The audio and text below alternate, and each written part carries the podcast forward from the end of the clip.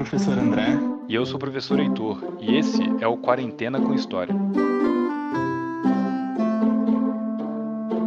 E aí, Heitor? O que você tem feito durante essa quarentena? Trabalhado, uai. Dá pra fazer outra coisa? Ai, nem me fale. Eu, de vez em quando, preciso arrumar um tempinho para passear minha cachorrinha, a Lola. Mas sempre aqui perto de casa, sem se aproximar muito de outras pessoas, mantendo o distanciamento social, né? Eu ontem comprei uma corda pela internet, André. Uma corda? Pra que você quer uma corda? Quer criar um cordão de isolamento do seu apartamento para ninguém chegar perto, é isso? Não, rapaz, uma corda para pular. Nesses tempos de home office, a gente tem passado 12, 14 horas por dia sentados na frente do computador. Eu preciso me exercitar. Eu tenho que estar preparado para os novos tempos. Pode crer. Eu também aproveito os passeios da cachorrinha para me movimentar um pouco, sabe? Temos que manter a saúde em dia, né? Afinal de contas, não é porque o coronavírus está aí que outras doenças estão descartadas. É isso aí, André. Temos ainda as epidemias de dengue, zika e sarampo atuando no Brasil. Por isso é importante manter o corpo e a mente saudáveis, melhorando nossa imunidade e nossa defesa contra doenças de todo tipo. Mas vem cá, você falou de estar preparado para os novos tempos. Pois é, muita gente tem dito que essa pandemia marca o fim de uma era e início de outra, uma nova era ou um novo tempo. Exatamente, Heitor. Alguns historiadores têm afirmado que o coronavírus marca o fim do século XX porque ele deixa muito claro os limites do capitalismo como nós o conhecemos, desenvolvido durante todo o século XX. Como assim, André? O século XX não acabou no dia 31 de dezembro de 2000? Olha, cronologicamente, sim. A gente sabe que um século começa no ano de final 01 e termina num ano de final 00. Ou seja, o último ano do século 19 foi o ano de 1900 e o ano seguinte, 1901, foi o primeiro ano do século 20. Isso é uma bagunça, né? Mas isso se dá porque a gente adota um calendário baseado no nascimento de Jesus, e a gente convencionou dizer que o primeiro ano da vida de Jesus foi o ano 1. Ele nasceu em Belém, na região da Palestina, que naquela época pertencia ao Império Romano. Os romanos não tinham conhecimento do número zero, por isso a contagem do nosso tempo se inicia no ano 1, marcado no calendário cristão pelo nascimento de Jesus Cristo. Então, 100 anos depois, no ano de 101, nós temos o início do século II, não tem ano zero de Jesus, nem século zero. Isso todo mundo já sabe. Agora, você está dizendo que um século pode ter mais ou menos de 100 anos? Do ponto de vista do calendário, um século tem exatamente 100 anos. 36.500 dias ou 876 mil horas. Mas isso não quer dizer que a humanidade ou a história respeitam essa divisão. Pense na Revolução Francesa, por exemplo. O dia 14 de julho de 1789 marca o fim da Idade Moderna e o início da Idade Contemporânea. Mas como as pessoas poderiam entender isso? Realmente, André. Essas divisões do tempo em idades ou eras são feitas depois. Toda pessoa é contemporânea no seu próprio tempo.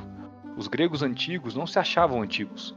Os cavaleiros medievais não imaginariam que eles eram médios, que viviam no meio de duas eras, nem imaginavam que participavam de batalhas medievais. Para qualquer pessoa, o seu tempo vivido é o último possível. Exato. Mas alguns acontecimentos são tão marcantes que a gente considera que, mesmo que as pessoas que viveram não tenham tido consciência disso, eles mudaram radicalmente a história da humanidade. É claro, exemplos são a invenção da escrita entre 4000 e 3000 a.C., a queda do Império Romano do Ocidente em 476 d.C., a queda do Império Romano do Oriente ou Império Bizantino em 1453, a Revolução Francesa, como você disse, em 1789. São esses os marcos do início da história, da Idade Antiga, da Idade Média, da Idade Moderna e da Idade Contemporânea. Essas datas todas foram estabelecidas como marcos da história muitos séculos depois que ocorreram. Sim, mesmo porque, por exemplo, ainda que consideremos hoje o nascimento de Jesus uma data histórica importante, naquela época não tinha Twitter ou Instagram. Então, quando Jesus nasceu, tirando as pessoas nas proximidades de Belém, na Palestina, ninguém mais soube do nascimento dele, muito menos que ele era importante. A religião cristã, por exemplo, demorou cinco séculos ou 500 anos para se tornar predominante no Império Romano. As coisas eram mais lentas naquele tempo. Faz sentido. Os nativos do continente americano só ouviriam falar de Jesus cerca de 1500 anos depois do seu nascimento, com a ocupação europeia daquele continente. Mas isso não quer dizer que os indígenas não tivessem história ou não tivessem calendário. Eles só tinham outros marcos temporais, né? Exato. Mas qual é a sua hipótese então? Que nós podemos estar vivendo um desses acontecimentos que divide eras na história? Olha, a hipótese não é só minha. Tem muitos historiadores falando isso. E eu acho que faz sentido.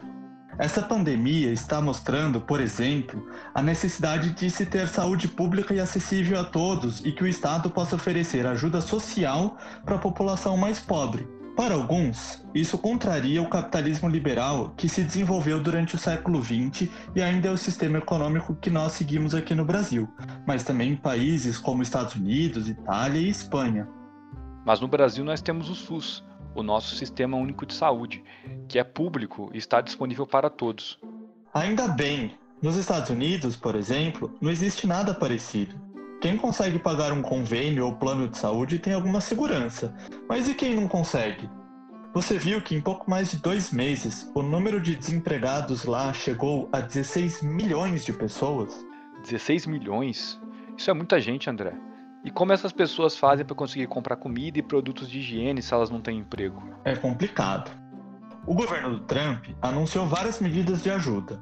Uma delas é a distribuição de um cheque de 1.200 dólares para cada estadunidense, algo que era inimaginável naquele país. Além disso, essa pandemia foi a única coisa que conseguiu, de fato, desacelerar a economia mundial. Muitos pesquisadores como biólogos, virologistas, historiadores, cientistas sociais etc., dizem que o coronavírus se espalhou assim por causa do nosso modo de vida. Há cientistas afirmando que essa é a primeira pandemia de muitas que podem ocorrer caso o desmatamento na Amazônia, por exemplo, continue. Mas por quê? O que, que o desmatamento da Amazônia tem a ver com isso? Olha, esses especialistas afirmam que esse avanço da humanidade rumo às zonas silvestres faz com que os humanos entrem em contato com vírus novos contra os quais não temos anticorpos. Parece que chegamos a um limite, Heitor.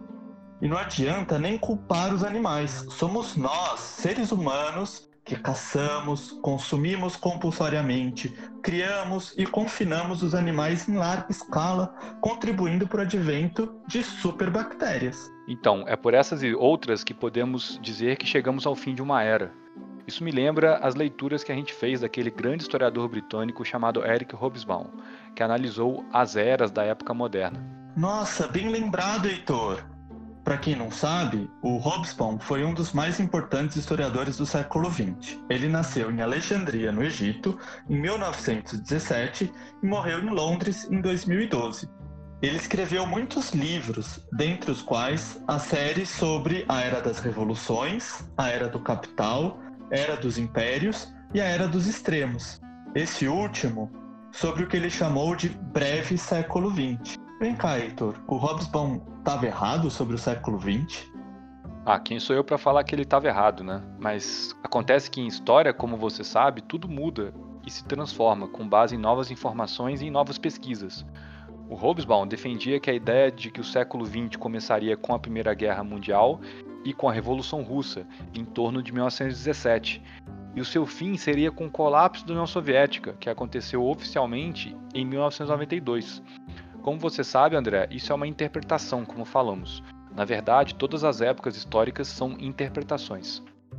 Isso mesmo, Heitor. Mas por que o Hobsbawm dizia que o século XX terminou em 1922? justamente por conta do fim da disputa entre o mundo capitalista, representado pelos Estados Unidos, e o mundo socialista, liderado pela União Soviética. O mundo vitorioso seria o dos Estados Unidos e o do capitalismo liberal. Isso daria início a uma nova era, a um novo tempo. Ali, na última década do século XX, começaria um novo tempo para o Hobsbawm. Um outro historiador muito contestado, chamado Francis Fukuyama, que apesar do nome é estadunidense, chegou a falar em fim da história. Mas depois disso ainda teve muita coisa acontecendo. Teve os atentados terroristas de 11 de setembro de 2001, a crise econômica de 2008 e agora a crise sanitária do coronavírus. De alguma maneira, para alguns historiadores, todos esses acontecimentos mostram que a vitória dos Estados Unidos e do capitalismo liberal na Guerra Fria, em 1992, não foi bem uma vitória, já que esses acontecimentos que eu falei vêm mostrando que essas crises econômicas acontecendo a todo tempo, com um intervalo muito curto entre elas, pode indicar que o desenvolvimento mundial puxado pelos Estados Unidos chegou a um limite. Olha que interessante. São justamente os limites do capitalismo evidenciados pela pandemia do coronavírus, como dissemos, que marca o início do século XXI.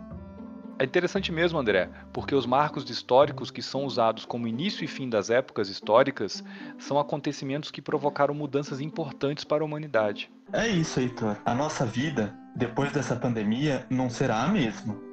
Não é possível prever quais são as mudanças que vão acontecer, mas podemos afirmar que nossas vidas não vão ser como antes. Pois é, por isso mesmo que eu comprei essa corda para me exercitar em casa, já que as academias estão fechadas e eu não estou mais andando de bicicleta. Tá certo, Heitor. Mas agora eu preciso ir, porque a Lola tá exigindo aqui o, o passeio dela, né? Apesar de todas essas mudanças, uma coisa ainda continua funcionando como sempre: os nossos corpos. E, e no caso da Lola também. Você tem razão. Isso nos faz até ter uma certeza de que esse vírus vai passar, pois certamente vamos criar anticorpos, como sempre fizemos ao longo dos tempos. Exatamente. Todo esse esforço é para que possamos diminuir o número de mortos. Por isso, é importante continuarmos em casa, cumprindo a determinação de afastamento social da Organização Mundial da Saúde. Isso faz com que o coronavírus não se espalhe. Se ele não se espalhar, menos pessoas vão ficar doentes. Com menos doentes, os hospitais não vão ficar saturados e podem cuidar daqueles que realmente precisam. É isso que vai fazer o número de mortes diminuir. Isso mesmo. Também é importante, como todos já sabem, lavar sempre as mãos. E quando sair, para fazer apenas aquilo que é essencial, como ir ao mercado ou à farmácia, é bom levar um álcool em gel e passar nas mãos sempre que encostar em alguma coisa.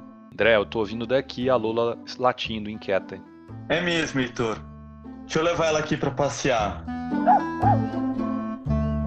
Por hoje é só, meus amigos e amigas. Até o próximo podcast. Este podcast foi escrito, apresentado e produzido por mim, professor Reitor Loureiro. E por mim, professor André Seckel. A revisão do roteiro foi feita pela professora Mariane. E pela professora Maíra. E a edição de som foi da Tatiana Bodakian. Obrigado a todos que ouviram até aqui Fiquem em casa e não se esqueçam de sempre lavar as mãos. Tchau, tchau.